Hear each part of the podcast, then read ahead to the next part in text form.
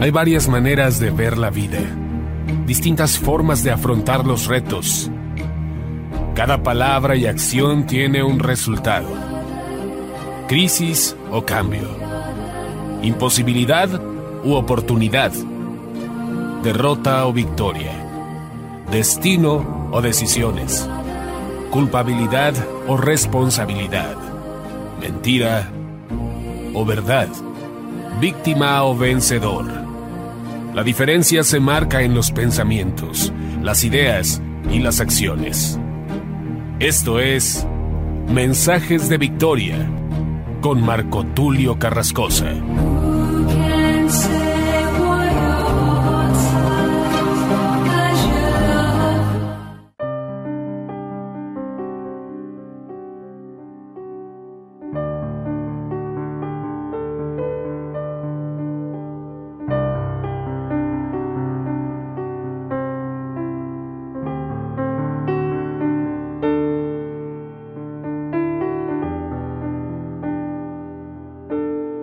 ¿Qué tal amigos? Qué gusto saludarles nuevamente a través de la radio, a través de internet.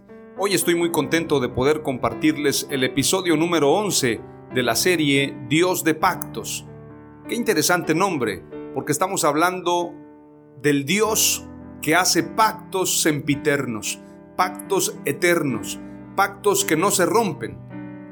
Porque aunque nosotros fallemos, Dios nunca falla. Aunque el hombre pecare, Dios siempre se mantendrá fiel. Aunque fallemos, Él es fiel para siempre. Dios nunca falla, su amor es eterno, su amor es para siempre. Sin embargo, el fallarle a Dios nos trae consecuencias. El fallar a Dios nos trae frutos, nos trae resultados.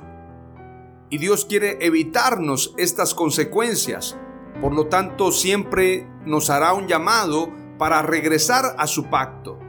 Dios de pactos nos habla de un Dios que tiene misericordia, de un Dios que tiene compasión de su pueblo que se aleja, de este pueblo que muchas veces ofende a Dios y cuando entra en un proceso de dificultad entonces se acuerda de Dios. Estos somos nosotros, la humanidad. La falta de conocimiento nos trae consecuencias graves. Por esto la escritura dice, y por falta de conocimiento pereció mi pueblo. Por lo tanto, Dios demanda de nosotros que conozcamos su ley, que conozcamos su palabra y que vivamos conforme a sus mandamientos. No podemos decir que amamos a Dios si no le conocemos, si no conocemos su palabra. Por esto la finalidad de esta serie Dios de Pactos es transmitirnos un mensaje de Dios llevarnos hacia la esencia de los pactos de Dios, el propósito de cada pacto y hacernos entender que aunque nosotros fallemos, Dios jamás fallará. Voy a compartirte un pasaje que nos habla acerca de los pactos sempiternos de Dios para con nosotros. Isaías 24:5 declara, También la tierra es profanada por sus habitantes, porque traspasaron las leyes, violaron los estatutos, quebrantaron el pacto eterno. En otra versión dice, y la tierra hizo bancarrota bajo sus moradores, porque traspasaron las leyes, falsearon el derecho, rompieron el pacto sempiterno. Es interesante esta frase, rompieron el pacto sempiterno, y en otra frase dice, o en otra versión, quebrantaron el pacto eterno. Alguien podría pensar que nosotros al romper ese pacto lo invalidamos. Se vuelve inválido, es decir, no tiene validez. Sin embargo, aunque nosotros hayamos fallado, la palabra sempiterno nos hace entender que ese pacto es para siempre, por generaciones. El pacto de Dios es para siempre, su misericordia es para siempre aunque tú y yo fallemos, Dios jamás fallará. Veamos lo que declara la segunda carta de Timoteo en el capítulo 2 y verso 13. Dice, si somos infieles, Él permanece fiel, pues no puede negarse a sí mismo. En otra versión dice, si no somos fieles, Él se mantiene fiel a nosotros porque no puede faltar a su promesa. Qué interesante, qué hermoso escuchar esto, porque aunque tú quebrantes el pacto, ese pacto es sempiterno. Ese pacto es para siempre, no puede ser quebrantado totalmente. La palabra sempiterno quiere decir que durará para siempre, que no tendrá fin, que se prolongará para siempre. Por lo tanto, los pactos de Dios son sempiternos, son para siempre, son por toda la eternidad. Entonces tenemos que dimensionar eso y saber que los pactos de Dios, los pactos que Él ha establecido con la humanidad, siguen vigentes hasta el día de hoy. Tú y yo tenemos que aprender a guardar los pactos de Dios para entonces tener vida eterna, tener bendición y tener una herencia con Dios. De lo contrario, perderemos la bendición de ese pacto o de esos pactos. Y muchas veces como bien dice la escritura, mientras el heredero es niño, en nada difiere del esclavo. Muchas veces por no tener conocimiento, por no dimensionar lo que dice el pacto de Dios. Te voy a poner un ejemplo. ¿Qué pasa si yo le entrego un premio a una persona y en este caso es un producto, un electrodoméstico, pero tiene que ser armado? Le entrego las piezas, pero le entrego también el instructivo.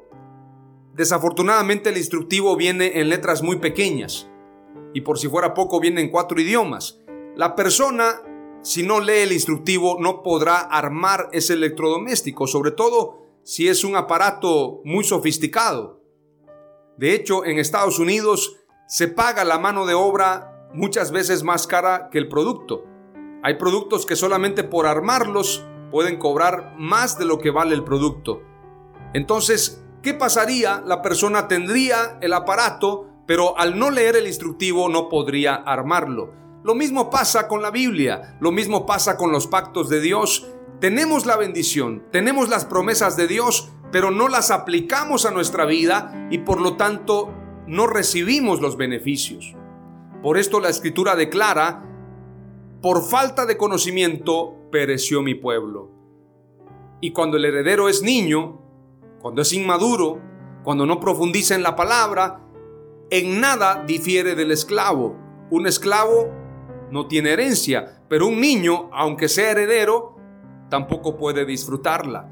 Esto es lo que sucede con las personas que no conocen los pactos de Dios, que no conocen su palabra. Y precisamente hoy te estoy compartiendo el episodio número 11 titulado el pacto de Dios con Noé y su descendencia. ¿Quiénes son esa descendencia de Noé? Somos nosotros. Todos nosotros venimos de Noé. Todos nosotros venimos de Sem, de Abraham, de David y obviamente de nuestro Señor Jesucristo. Venimos de la descendencia del Mesías y obviamente somos herederos, somos hijos de Dios. A los que le recibieron les dio potestad de ser hechos hijos de Dios. Por lo tanto, venimos de esa descendencia, de esa semilla, de esa genealogía. Tú y yo somos hijos de Dios y si somos hijos, también somos herederos y coherederos con Cristo Jesús. Hay una herencia en los cielos, hay una herencia en la tierra. Tenemos potestad, tenemos el poder, tenemos el dominio. El problema es que no lo entendemos. El problema es que no dimensionamos. El problema es que no lo usamos. La unción, el poder es para usarlo. Hay gente que tiene el poder pero no lo usa. Hay gente que tiene la unción pero no la usa. Entonces, en nada difiere del esclavo, en nada difiere de un inconverso. Sin embargo, la palabra de Dios es fiel, su promesa es fiel y él quiere llevarnos a la mesa del rey, así como Mefiboset que parecía que estaba olvidado en lo de Bar, hay un momento cuando el rey lo manda a llamar para sentarlo a la mesa. Dios quiere que te sientes a la mesa y que disfrutes todas las bendiciones que son parte de sus pactos eternos. Estos pactos que Dios ha establecido para que tú y yo reinemos en la tierra.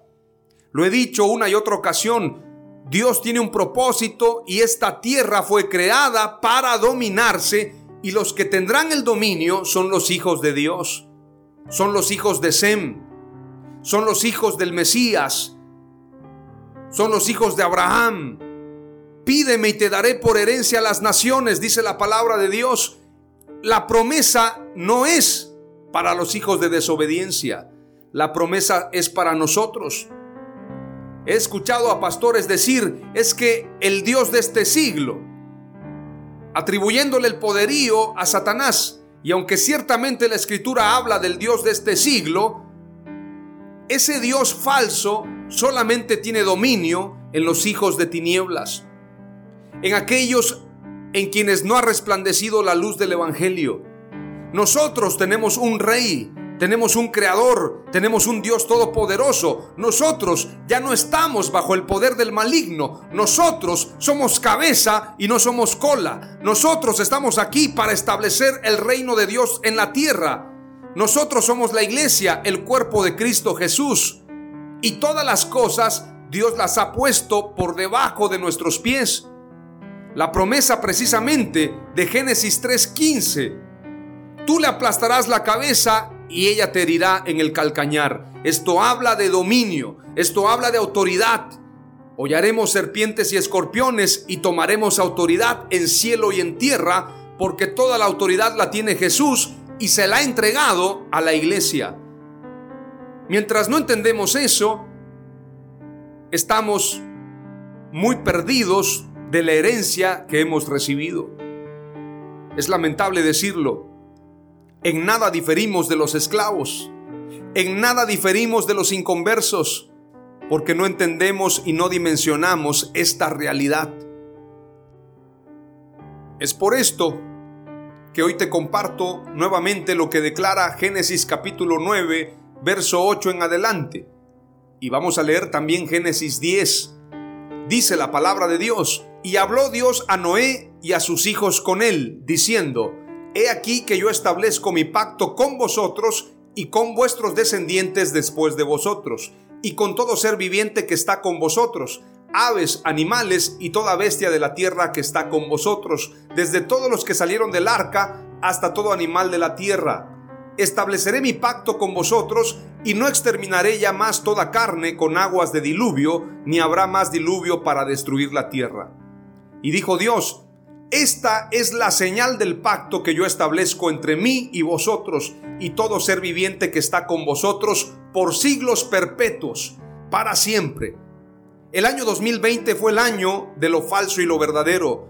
El año 2021 es el año de la señal y la señal somos nosotros, la iglesia. Veamos lo que declara la escritura más adelante. Mi arco he puesto en las nubes, vuelvo a leer el cual será por señal del pacto entre mí y la tierra.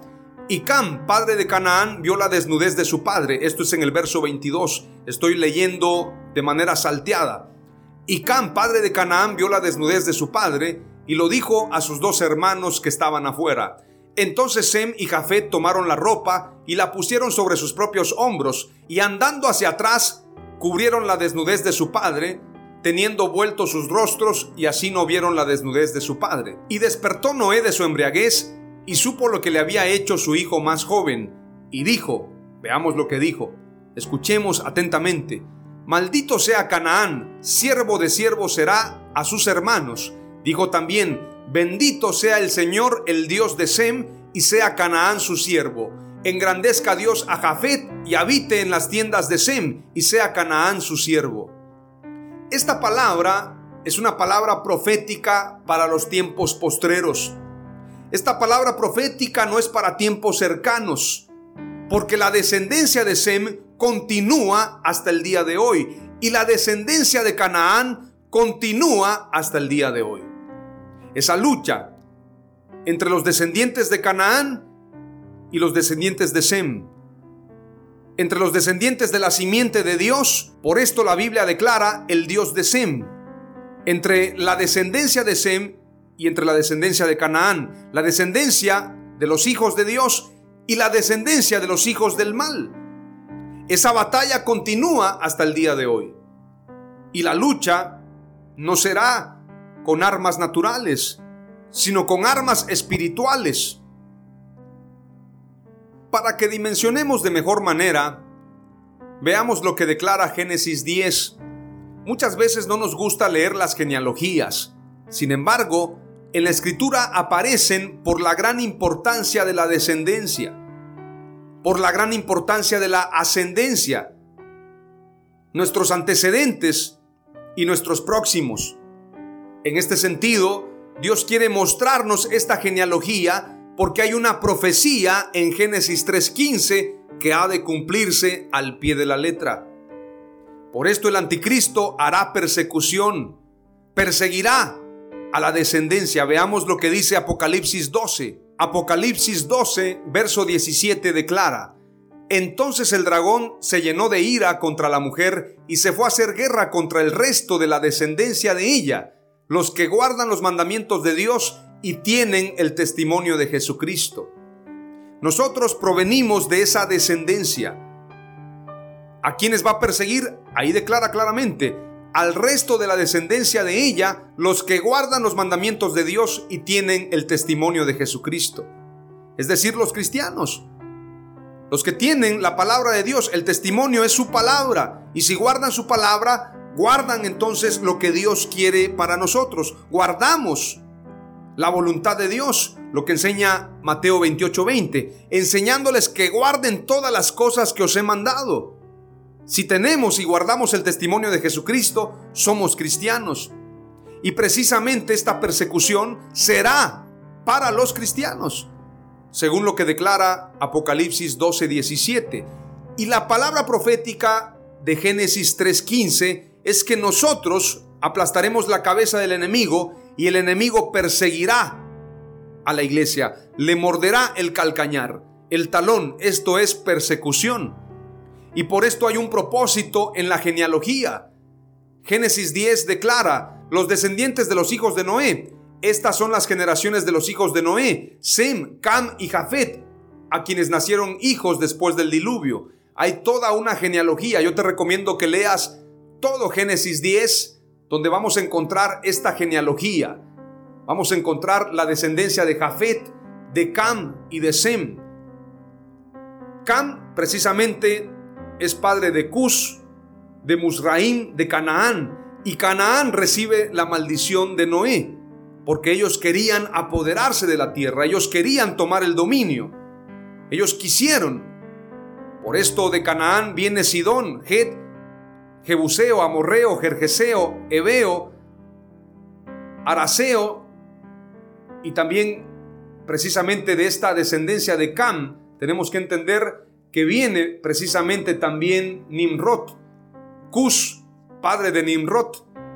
Y Nimrod fundó precisamente Babel, Babilonia, Nínive y muchas ciudades, tierra de gigantes. El primer gigante fue precisamente Nimrod.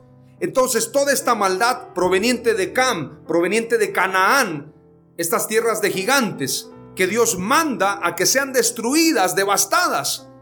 No se apiaden de ellos, maten a todos, animales y aún los pequeños. Algunos estudiosos llegan a la conclusión que esta descendencia tenía una maldición en su propia genética.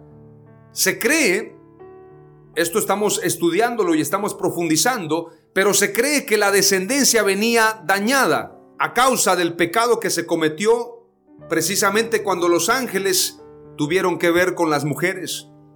Por esto la escritura declara, y habían gigantes en este tiempo y hubieron gigantes después del diluvio. Veamos lo que declara la escritura en Génesis. Génesis capítulo 6 y verso 4 dice, Los gigantes vivían en la tierra en esos días y también después, cuando los hijos de Dios tuvieron relaciones sexuales con las hijas de los seres humanos, y ellas tuvieron hijos con ellos. Son los héroes famosos de tiempos antiguos. Qué curioso que aquí habla claramente de que tuvieron relaciones sexuales. Y cuando habla de los hijos de Dios, está hablando de los ángeles. Hubo una perversión ahí, como lo he compartido en mensajes anteriores. Sin embargo, estos gigantes no se terminaron en el diluvio, porque precisamente en Canaán, el Jebuseo, el Amorreo eran gigantes, así como lo declara el libro de Números 13:33.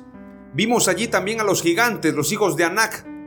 son parte de la raza de los gigantes y a nosotros nos pareció que éramos como langostas y así parecíamos ante sus ojos. Josué obviamente tiene que destruir a todos estos gigantes y muchos ateos dicen, ¿por qué un Dios que habla de amor manda a destruir? No solamente los destruye en el diluvio, sino que también los destruye a través de su pueblo, a todos los hijos de Canaán, a todos los que estaban precisamente en la tierra prometida. Y por si fuera poco, también, precisamente, a Saúl se le pide que destruya a Malek. Acabo de escuchar un estudio recientemente que habla que precisamente Dios manda destruir no solamente a hombres, a mujeres, a niños, sino también animales, porque la tierra estaba corrompida, porque se había alterado la genética, se había alterado la descendencia. Es decir, era una descendencia inmunda. Es una versión. No quiero asegurar que así sea, porque si fuese así, entonces ni siquiera Nínive hubiese tenido salvación. Sin embargo, Nínive se arrepiente, se vuelve a Dios y aún los animales ayunaron y Dios tuvo misericordia. Entonces, lo que sí podemos ver es que había un propósito maligno. Canaán recibe la maldición precisamente porque Cam cometió un error muy grave. Yo creo, y es mi conclusión, Cam quería tomar el lugar de fuerte, de poderoso en la tierra, el lugar que tenía Noé, quería tomarlo Cam. Por lo tanto, la maldición es para Canaán, para su descendencia, para evitar este propósito. Sin embargo, de Cam viene Nimrod, de Canaán precisamente vienen los gigantes, entonces algo aparece ahí que tenemos que investigarlo y entender por qué se crearon gigantes o nacieron gigantes de la descendencia de Cam y de Canaán. ¿Por qué Nimrod fue el primer gigante? Tendríamos que investigarlo. Pero quiero señalarte que así como Cam y Canaán tuvieron su descendencia, también Sem tuvo su descendencia, y de esta descendencia viene Abraham. Y de esta descendencia viene David y viene el Mesías. Veamos lo que declara la escritura. De la descendencia de Sem viene Arfaxat, Sela, Eber, Peleg, Reú, Seruk, Nacor, Taré y Abraham, el cual es Abraham. Y precisamente en Lucas, te recomiendo que leas Lucas capítulo 3, Lucas capítulo 3 y verso 23. Vamos a ver ahí la genealogía. Declara lo siguiente. Jesús mismo al comenzar su ministerio era como de 30 años, hijo según se creía de José, hijo de Elí, hijo de Matat, hijo de Leví, hijo de Melqui, hijo de Hanna, hijo de José. Bueno, si vamos hasta el final, en los últimos versos, porque a diferencia de la genealogía de Mateo, comienza al revés, comienza al final y va en una regresión hasta la ascendencia. En el verso 36 declara, hijo de Cainán, hijo de Arfaxat, hijo de Sem, hijo de Noé, hijo de Lamec, hijo de Matusalén, hijo de Enoch, hijo de Jared, hijo de Mahalalel, hijo de Cainán, hijo de Enos, hijo de Set, hijo de Adán, hijo de Dios. Qué interesante. Es decir, Sem viene de la descendencia de Dios y precisamente Sem tiene la promesa el Dios de Sem para bendecir esa descendencia y de ahí habría de aparecer el Mesías. En la versión de Mateo declara de una forma muy diferente, sin embargo muy precisa. Tabla de genealogía de Jesucristo, hijo de David, hijo de Abraham. Abraham fue padre de Isaac, Isaac padre de Jacob, Jacob padre de Judá y de sus hermanos. Y ahí va descendiendo hasta llegar precisamente al final donde aparece José como padre de Jesús. Sin embargo, María es la que tiene la ascendencia. Es decir, Jesús es descendiente de David, de Abraham, a través de María. Veamos lo que declara el verso 16. Y Jacob, padre de José, que fue el esposo de María, de la cual nació Jesús, llamado el Cristo. Entonces hay un propósito divino desde el primer pacto, desde la promesa de Génesis 3.15 y del pacto que Dios hace con Noé y su descendencia, con Noé y sus hijos, con Noé y con Sem. En el capítulo 9 de Génesis. Entonces tenemos que tener claridad en eso y entender lo que significa también el nombre Sem. El nombre Sem significa señal, significa renombre, significa fama. Pero la palabra señal nos dice mucho, porque la iglesia somos la señal de Dios en la tierra, somos la luz del mundo. Si somos descendientes de Sem, tenemos que ser luminarias, tenemos que ser luminares, tenemos que ser señales. Y también lo que declara la escritura en San Marcos 16, y estas señales seguirán a los que creen en mi nombre, en el nombre de Jesús, en el nombre que es sobre todo nombre, echaremos fuera demonios, hablaremos nuevas lenguas, impondremos las manos sobre los enfermos y sanarán. A causa de la promesa que se hizo, la promesa que se dio en Génesis 3.15, en Génesis 9, pero antes de la fundación del mundo, Dios había hecho un pacto sempiterno, un pacto que nadie lo puede invalidar. Las cuatro palabras clave que te comparto el día de hoy son las siguientes. Dios establece su pacto con Noé y su descendencia, es decir, nosotros. Número dos, de la descendencia de Sem viene el Mesías. Número tres, el Dios de Sem es el Dios nuestro. Y número cuatro, Sem significa señal. Por lo tanto, nosotros somos la señal. En nosotros se cumple la señal, en nosotros se cumple la promesa y en nosotros se cumple la profecía. En el nombre de Jesús. Amén. Aleluya.